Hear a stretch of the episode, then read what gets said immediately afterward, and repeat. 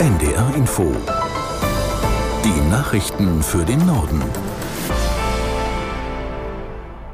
Um 17 Uhr mit Sönke Peters. 60 Milliarden Euro aus ungenutzten Corona-Krediten dürfen laut dem Bundesverfassungsgericht nicht in den Klima- und Transformationsfonds verschoben werden. Finanzminister Lindner hat nun eine Ausgabensperre für den Fonds verhängt. Auf die Verabschiedung des Bundeshaushalts 2024 wirkt sich das Urteil nach Ansicht der Regierung nicht aus. Die Opposition sieht das anders. Aus der NDR Nachrichtenredaktion Konstanze Semide. Unionsfraktionschef Merz forderte, die parlamentarischen Beratungen über den Etat zu unterbrechen. Die Bundesregierung müsse für das kommende Jahr einen verfassungskonformen Haushalt vorlegen. Auch die Verbände stellen Forderungen. Greenpeace verlangte etwa, der Kanzler müsse seine Richtlinienkompetenz nutzen, um die Bürger auf dem Weg zur Klimaneutralität finanziell zu unterstützen. Der Hauptgeschäftsführer des Paritätischen Schneider will, dass die Schuldenbremse ausgesetzt wird. Und die Deutsche Umwelthilfe ruft die Ampel auf, kostensparende Maßnahmen umzusetzen setzen, ein Tempolimit auf Autobahnen etwa und eine andere Dienstwagenbesteuerung. Für die Vorsitzende der Wirtschaftsweisen Schnitzer ist die Regierung in ihrer Handlungsfähigkeit stark eingeschränkt. Auch das ab 2025 geplante Klimageld sei gefährdet, sagte sie der Rheinischen Post. Die Bahn hat die zweite Runde der Tarifverhandlungen mit der Lokführergewerkschaft GDL abgesagt.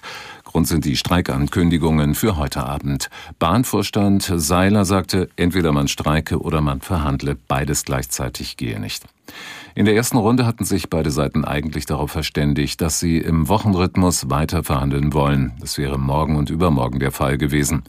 Die GDL hat nun aber zu einem Warnstreik aufgerufen, der von heute 22 Uhr bis morgen 18 Uhr gehen soll. Die Bahn geht davon aus, dass mehr als 80 Prozent der Fernzüge ausfallen.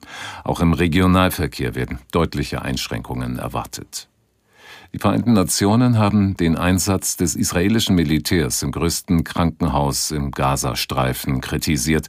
UN-Notfallkoordinator Griffith sagte, der Schutz von Patienten, medizinischem Personal und allen Zivilisten müsse Vorrang vor allen anderen Anliegen haben.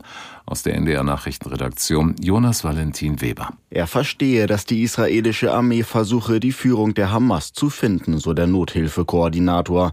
Für die UNO habe der Schutz der Zivilbevölkerung aber höchste Priorität.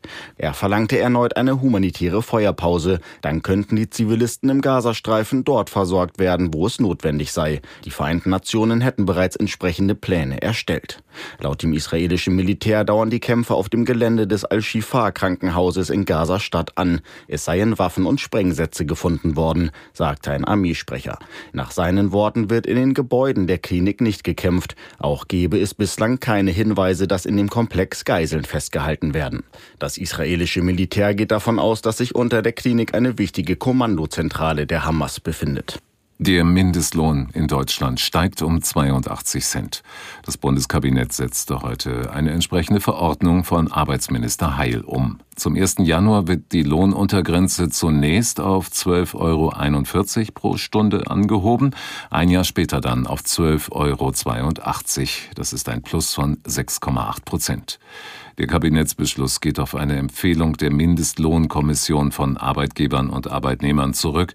Diese Empfehlung kam allerdings nicht im Konsens zustande. Die Arbeitnehmervertreter halten die Anhebung für zu niedrig, wurden aber überstimmt. Fußball-Bundesligist Union Berlin und Cheftrainer Urs Fischer beenden ihre Zusammenarbeit.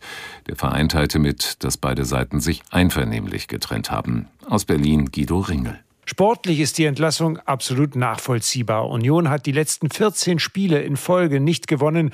Darunter war nur ein Unentschieden in der Champions League. In der Bundesliga ist das Team der Köpenicker auf den letzten Platz abgestürzt. Urs Fischer geht als bislang erfolgreichster Trainer in die Union-Geschichte ein. Für seine Arbeit in Berlin wurde er wiederholt ausgezeichnet und im Sommer noch zum Trainer des Jahres gewählt. Jetzt aber mit der neu zusammengestellten Mannschaft schien der Schweizer überfordert. In fast keinem Spiel der Saison konnte die Mannschaft überzeugen. Das waren die Nachrichten.